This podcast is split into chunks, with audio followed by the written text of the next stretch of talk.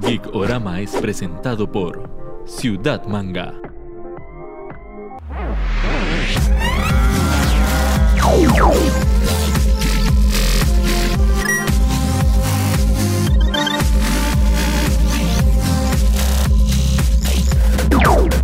Hola amigos y amigas de Icorama, nuevo programa. Teneto, ¿cómo está todo?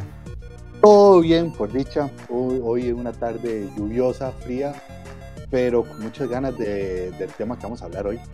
Hoy vamos a hablar de un tema muy chiva que está en boca, que es ¿qué nos dejó la última película de Suicide Squad? Y para eso tenemos una super invitada, Lau, sin spoilers, también parte de la revista Level Up, entonces le damos la bienvenida. Lau, ¿cómo estás? Hola, ¿cómo están? Súper emocionada y contenta de estar aquí con ustedes. Ok, nada más como advertencia muy importante, vamos a hablar full spoilers, si no la han visto pueden ir a verla y después vienen y la comentan con nosotros, pero pues están advertidos que vamos a ver, hablar con spoilers porque ya dimos el tiempo de respeto de que ya la película tiene sus dos, tres semanas. Pero para comenzar vamos con nuestra sección, si yo fuera productor, gracias a Crystal Tree.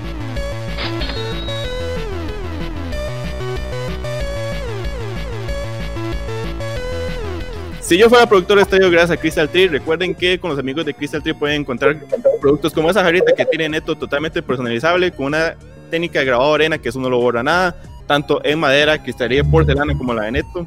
Y ahora los amigos de Crystal Tree tienen una nueva línea de ropa, Crystal Tree Wear, para que lo busquen, chivísima. Y si no, los productos como estos que son muchos. Lau, esto es como el juego, vos lo debes conocer, el Fog Mary Kill. ¿Ok? Entonces te vamos a dar tres opciones y vos vas a decidir cuál se muere, cuál se queda tal como está y cuál continúa con, con una condición. ¿Ok? Pero Ok, yo, ok. yo lo voy a girar un poquito. En este caso, Suicide Squad. Si tuvieras de los personajes que vimos en Suicide Squad, revivir uno que se murió, más bien matar uno que quedó vivo y darle un free pass, darle como un, un poder de invencibilidad a uno de los que sobrevivió, ¿cómo lo acomodarías? Comadreja no la mataría tan rápido. No, pero al final sobrevivió. Sí, pero no estuvo presente como clínico. Ok, ok, ok. Entonces, digamos que es, es una revivirlo, pero en cuestiones de la trama, de su aporte. Es revivirlo en la trama, no al final de la trama. Lo cual me gustó mucho porque me dio como una ilusión, pero me dio cólera no haber tenido, no haber aprovechado esos, esos momentos. Ok, ¿a quién matas entonces de los que sobrevivió? Esto es un tema un poco personal con Peacemaker, pero no tiene nada que ver con la trama. O sea, no, no es nada cinematográfico, gracias. Y el único que tiene serie confirmada a continuación. Exacto, me encanta, wow. ¿Y quién tiene el boleto de invencibilidad entonces? Creo que, que, que Polka Dotman. En este caso tenemos a Aquaman, a Shazam y a Flash. ¿ok? De, de estos tres, a uno ya no lo vemos más. Otro de esos tres, para que no quede tranquilo, lo que tiene que hacer es trabajar en un supermercado empacando productos. Y al tercero, sí lo enfrentaríamos con este Suicide Squad. Aquaman lo quiero trabajando en el Walmart aquí de Escazú. Para tenerlo cerquita. todo un honor toparme en un pasillo y pedirle ayuda con ay, la camisa esa que diga en qué puedo ayudarle. Y yo, ¿cómo está? Vea, yo cómo llevarme unos muebles. Enfrentaría a Flash porque creo que es el que tiene un desarrollo más sólido, tanto como en series, como en DC y demás. Creo que sería un oponente que al menos tiene como un background para poder ponerlo en. Y además sería interesante como ver cosas temporales con el escuadrón, etcétera. Chao, Chazán. Sí, chao. chao, Shazam, porque no me quedo de otra. No, sí, pero además, entre poner a atender ahí en un supermercado a Shazam o a Aquaman, definitivamente, o sea. Esto fue si yo fuera productor, gracias a Crystal Tree.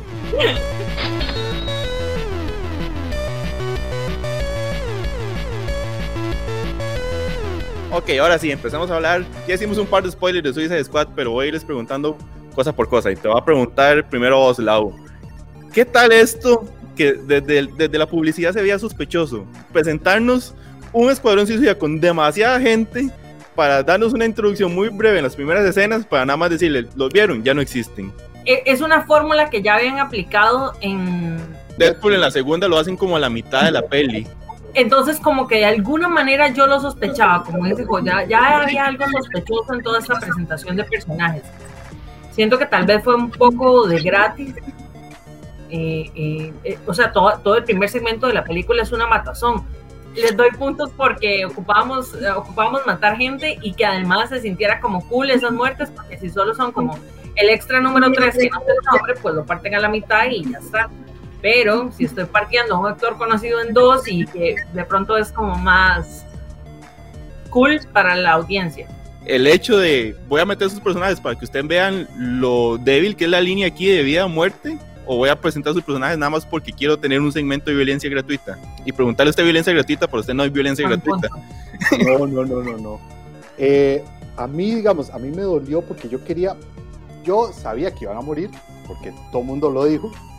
Yo lo que no quería era que murieran todos en el mismo momento, en un cor- tan corto tiempo al puro inicio.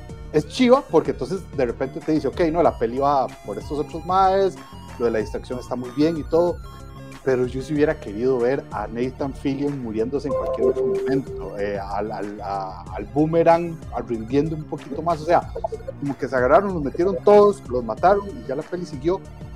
Y sí me quedó como, como, como ese sinsabor, especialmente porque uno se había encariñado con todo este montón de actores que DC los usaba para promocionar la película, o sea, en el DC Fandom y en todo lado los promocionó montones. Entonces uno decía, bueno, o sea, que mueran, no importa que mueran, pero que duren ahí, eh, ahí, ¿no? Y no, llegan, los cuajan y después ya ahí, dura, dura, dura, hasta que a la próxima muerte que a uno lo mueva. Sí, es que es la sensación comadreja. O sea, es como, ¿por qué? ¿Por qué tan rápido? ¿Por qué tan pronto? O sea, pensemos en este personaje que le da la jabalina a Harley Quinn. Entonces yo me pongo a pensar en ese digo, ok, ese sí tenía un propósito que muriera tan rápido porque tenía que dejar un legado que iba a funcionar durante la película. Pero como dice Ernesto, ¿por qué no ir paulatinamente y que cada uno fuera como cumpliendo un algo? La película le ha ido generalmente, o sea, le fue muy bien. La, la mayoría de las recepciones de las críticas la ponen entre las mejores películas de DC. Es buena por este nivel de violencia y que rompe con la mayoría de cosas PG-13 que tenemos acostumbrados, o si hay algo más detrás de la película que la está destacando las demás. Yo agradezco el nivel de violencia y el nivel de gore. Aunque cuando la fui a ver con mi novia se me quedó viendo con cara de más, usted está loco, ¿qué le pasa? ¿Por qué está haciendo estas cosas, pero es demasiada sangre. Pero ¿por qué ese tiburón está haciendo eso? Y ya, ¿verdad? Pero eh, yo sí lo agradezco porque por lo menos nos intentan dar algo un poco diferente. Diferente es como no nos vamos a cuidar para hacer una peli especialmente para, para, para un público juvenil niño, sino que vamos a contar un relato un poco más allá que eso. Y yo creo que el, el hecho de tener a unos villanos siendo los protagonistas implicaba que realistamente tuviéramos un nivel así de, de sangre y destrucción. O sea, es como el lacito que le ponen encima. Uf, O sea, yo tengo que decir que a mí la película me parece una, una genialidad. A mí me gusta mucho el concepto artístico detrás de la película, o sea, la capacidad de encontrar de pronto eh, referencias políticas, eh, fotografía, efectos especiales un poco no tan, no tan comunes. Me había encantado ya en su momento cuando con Harley Quinn hicieron toda una secuencia con humos de colores y que ahora lo hicieran con flores y siga funcionando, es esa clase de aplicaciones artísticas. Entonces digo, ok, es más que sangre. A nivel de guion, lo que yo siento es que el principio no es tan fuerte. Entonces, como que hay mucha sangre y no es tan fuerte, y por ahí habría gente que podría, digamos, si fuera en la casa o streaming, podría decir, la quito. ¿Cuándo es que empieza a levantar para vos? Antes de eso, ¿qué, qué es lo que flojea? Ya, o sea, ya a partir del otro escuadrón, cuando empiezas a ver como la parte humana de cada uno, esta chica con las ratas, y, y como que esos acercamientos ya me van gustando un montón de entenderlos. Excelente. Vamos, antes de continuar, también a agradecerle a los amigos de Sublimación SMG. Aquí yo tengo una botellita que nos hicieron de estas de aluminio, Ay, chivísimas. Le pueden hacer cualquier cosa que ustedes quieran con la técnica sublimado, queda súper chiva. Eh, todo lo que se pueda sublimar, jarras, mousepads, camisas, bolsos, todo lo que ustedes quieran sublimar, lo pueden sublimar con ellos y ellos los ayudan a encontrar el diseño que ustedes quieren y hacerlo de la forma más chiva. Es impresionante estas películas donde el nombre del director tiene tanta importancia, ¿verdad? No en todas las películas de superhéroes pasa, son pocos los casos. James Gunn ya es un nombre que suena mucho, parte por la controversia, parte por todo, parte por su estilo. Pero James Gunn eh, es- nos está acostumbrando a su estilo o está repitiendo cosas. O sea, podríamos decir, estos son Guardians of the Galaxy para mayores de 18 años o si se, sí se separan.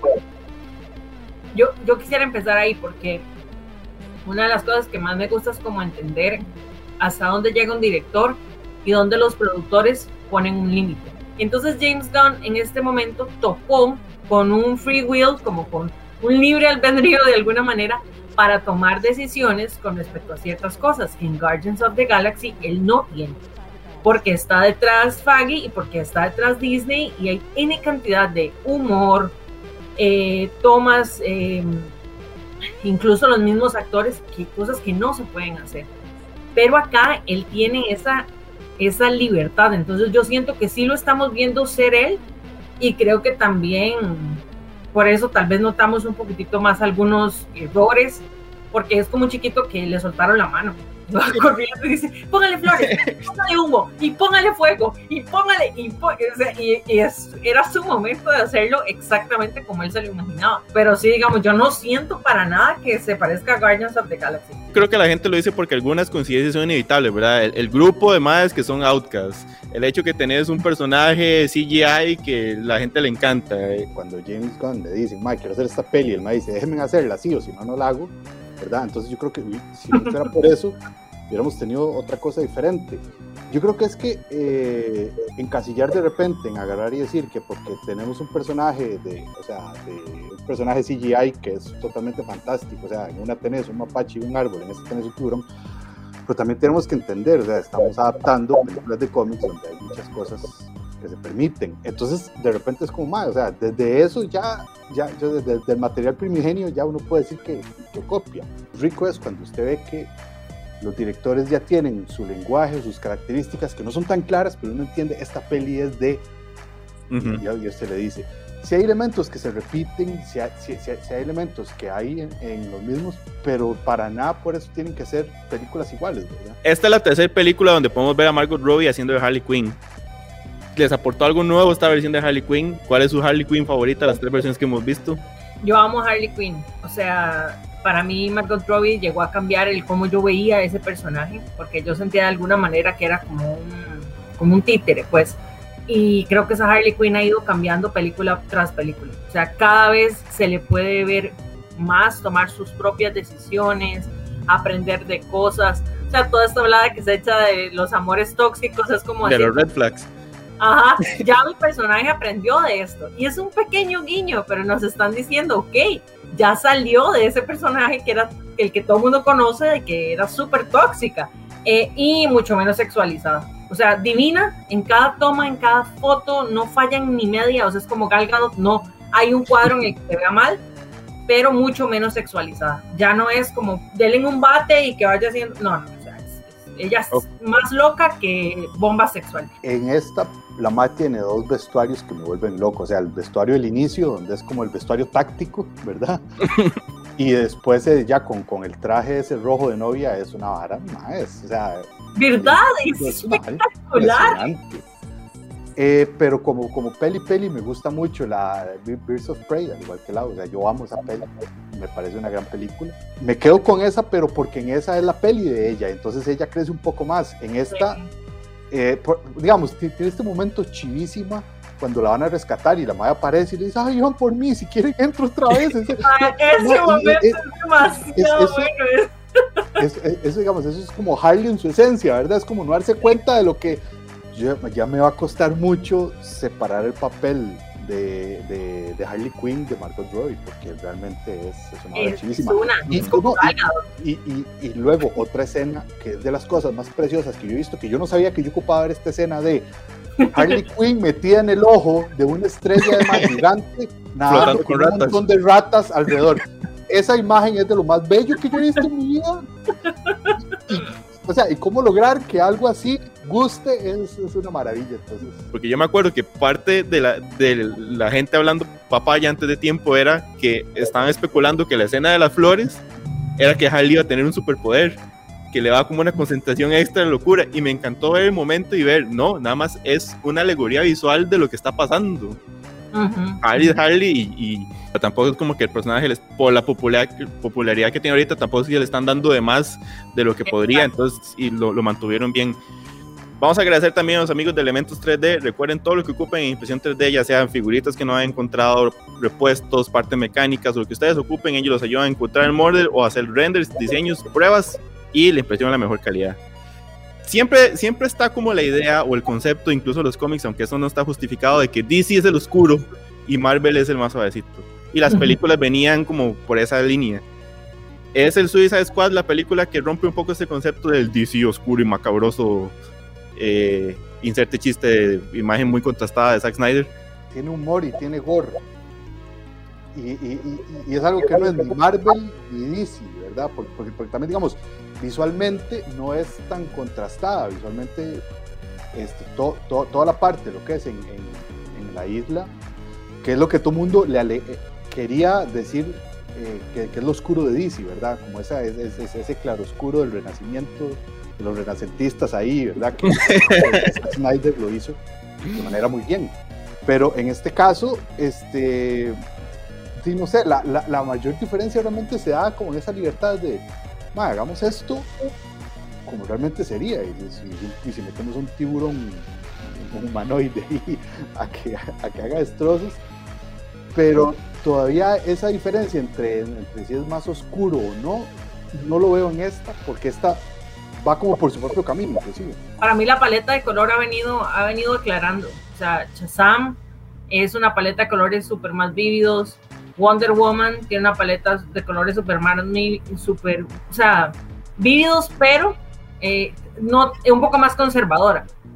Sin embargo, ya, ya empezó a incorporar como otros elementos y tonos que definitivamente no son Snyder, por decirlo así.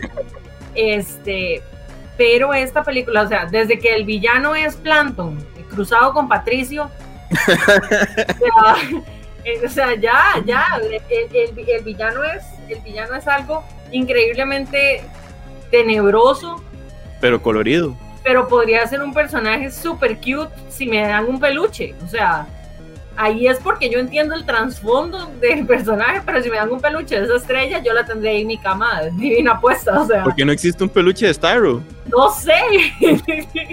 el villano está justo en esa línea que estamos diciendo.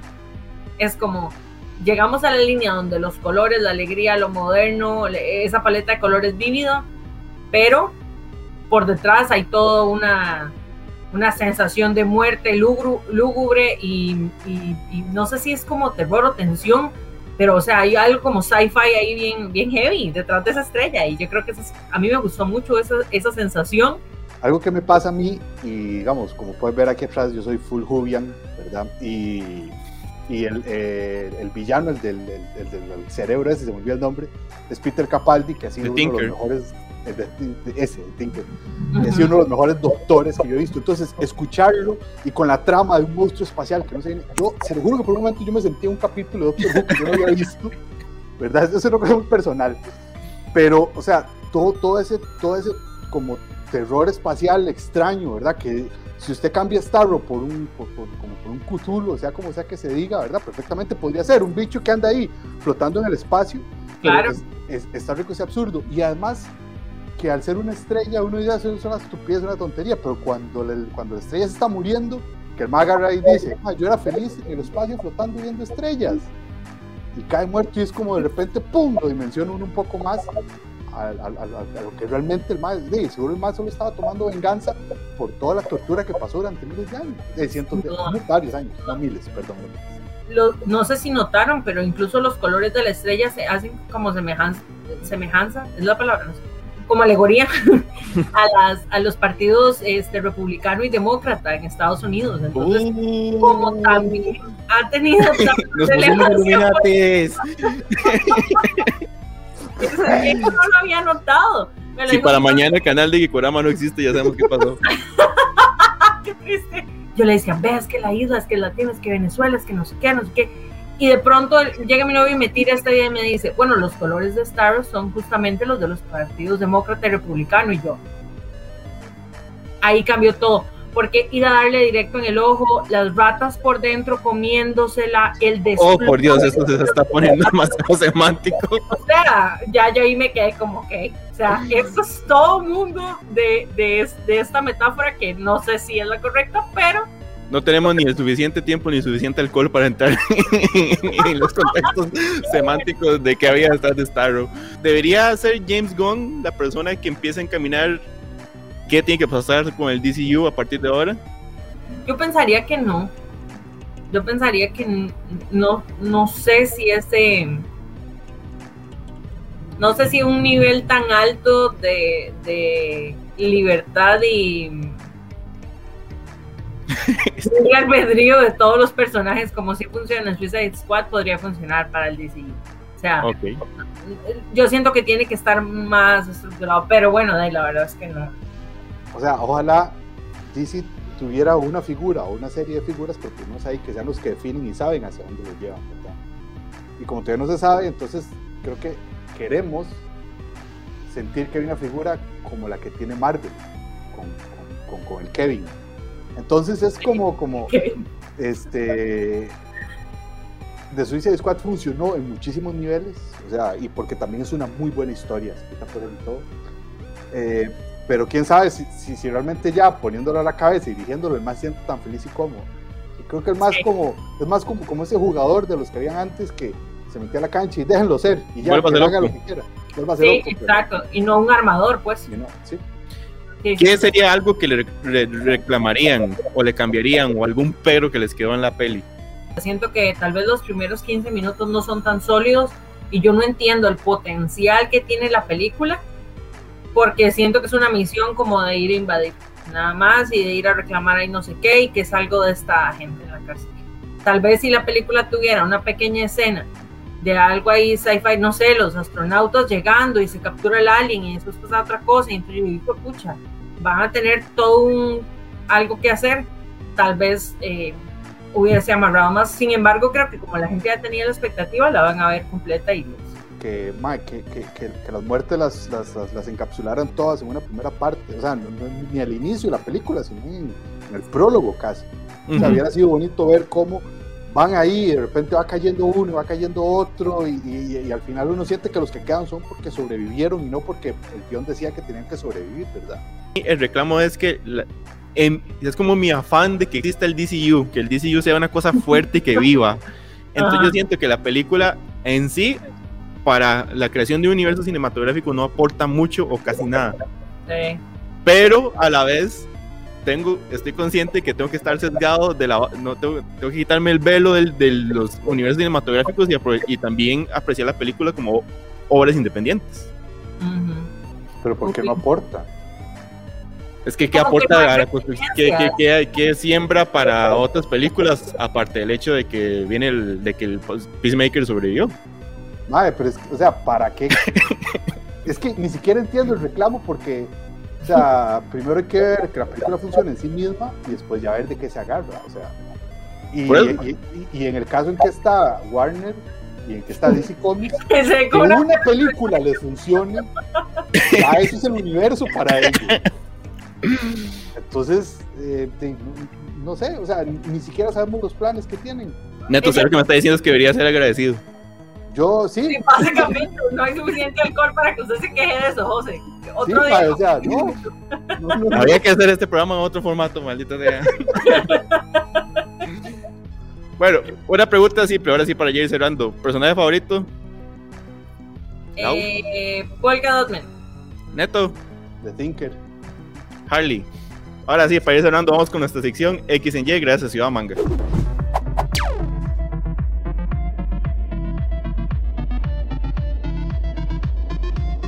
X en Y está gracias a Ciudad Manga. Recuerden visitar Ciudad Manga en la nueva megatienda en San Pedro, a la par de la parrillita de Pepe. También está el Monchi Noodles para que se coman algo rico. Y si no pueden visitar la tienda o las diferentes que están en varios moles, pueden visitar www.ciudadmangacr.com donde tienen acceso a todo el stock de la tienda, tanto figuras, cómics, mangas, ropa, todo lo que ustedes ocurra aquí, que ahí lo tienen y se los dejan en la puerta de su casa. Lau, esto es un supuesto de que imagínate que terminamos esto y te llaman y te dicen, mira Lau, hemos visto tu página, Lau son spoilers, nos gusta mucho lo que haces. Este, Neto, usted también tiene que responder esto. Vamos a hacer la continuación del Suicide Squad, pero el Suicide Squad va a estar compuesto por un personaje de DC que no haya aparecido en películas, un personaje de Marvel que tampoco haya aparecido todavía en una película, un personaje de telenovelas, un político y un famositico. Uy, ma, es. Que- vea, ayúdame, ay, ay, vea, lo voy a tirar fácil. Es decir, el personaje de telenovela tiene que ser la maestra que grita la maldita lisiada. O sea, no hay Ok. alguien más licenciado y preparada para estar en el escuadrón suicida. Ma, qué bueno. La Pero hay que que todos los subtítulos. sí, ella tiene que estar ahí. Brandon Toruño cuenta como para que se lo coman en la primera escena. Solo, solo por ese objetivo lo vamos a meter. Edgar Silva siempre es una buena opción. Ay, no, porque Pero puede sobrevivir. país sin esa pérdida. Pero No, puede no, sobrevivir, puede No me lo sobrevivir. toque, no me lo toque. Yo voy a dar mi, mi equipo, yo voy a dar mi equipo. De Marvel que no haya aparecido Black Cat. De DC que no haya aparecido Robin, cualquiera que usted quiera. Famo- famositico, el Porcio. Político, Brenda. Y me queda el personaje de telenovela, la usurpadora. Ahí está mi equipo. Usurpado, sin es que se armó muy bien. Yo, yo, de telenovela, la trilliza mala de Lucero de Lazos de Amor.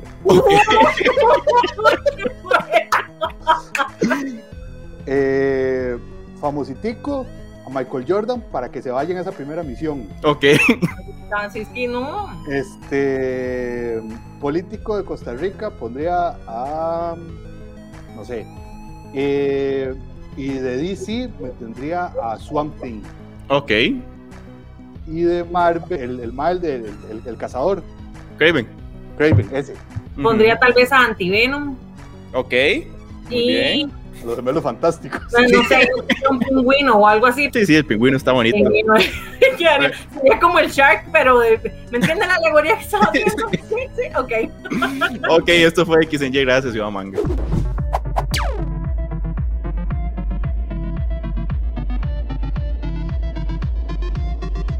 Lau, ojalá la hayas pasado muy bien. Para agradecerte tu tiempo, nosotros y uno de los patrocinadores, Honey Socks, quiere regalarte dos pares de medias de todo el catálogo que tienen ellos, entre medias geeks, de comida, de profesiones, de todo eso. Entonces, después te pasamos un codiguito para que vos entres a la página honeysocks.com y elijas las dos pares que quieran porque son chivísimas. Lau, ojalá hayas pasado un buen rato hablando papaya con nosotros. Muchas gracias. Bueno, ahí les comparto en, mi Insta, en lado sin spoilers, este, las que elija. Y ahí la- las, las verán. Estoy muy feliz, muy emocionada. Y no, la pasé súper bien, chiquillos. Las preguntas estuvieron muy difíciles, pero ocupaba demasiado sacar todo esto sobre Escuadrón Suicida. No, Lau, eh, ¿dónde te pueden seguir? Cuéntanos un poquito de lo que estás trabajando ahorita. me pueden seguir en mi Instagram como Lau sin spoilers. Ahí hago reviews de películas, paso compartiendo noticias, eh, subo también este, como análisis de diferentes series y demás. Entonces, por ahí pueden ir y seguirme. Y también pueden seguir Revista Level Up, que es un sitio muchísimo más informativo. no, Hacemos noches de, de Let's Play, videojuegos, tecnología. Entonces, cualquiera de las dos, ahí estamos en full contacto. Excelente, Lau. Muchas gracias en serio por este ratito. Ojalá hayas pasado bien. Gracias a ustedes, chiquillos. Neto, muchas gracias. Aquí, pura vida. Y gracias a ustedes que compartieron este rato con nosotros. Que estén muy bien. Chao. Chao.